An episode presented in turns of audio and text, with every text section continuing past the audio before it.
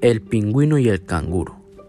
Había una vez un canguro que era un auténtico campeón de las carreras, pero al que el éxito había vuelto vanidoso, burlón y antipático.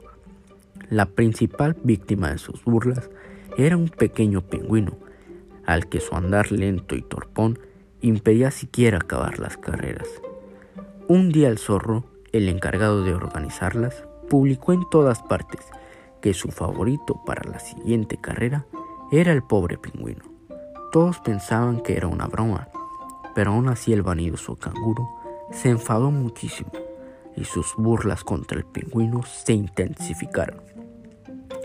Este no quería participar, pero era costumbre que todos lo hicieran.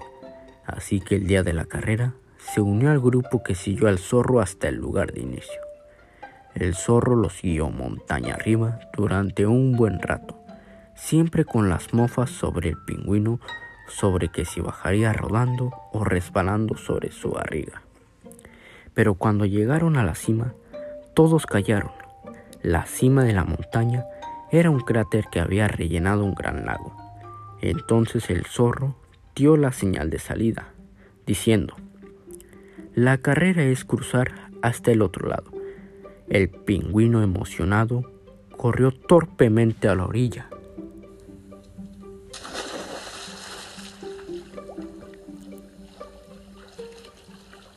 Pero una vez en el agua, su velocidad era insuperable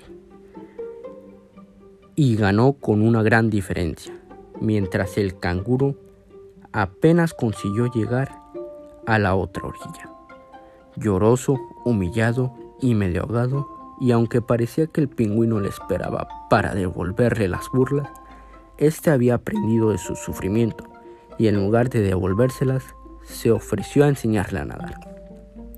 Aquel día todos se divirtieron de lo lindo, jugando en el lago, pero el que más lo hizo fue el zorro con su ingenio. Había conseguido bajarle los humos al vanidoso canguro.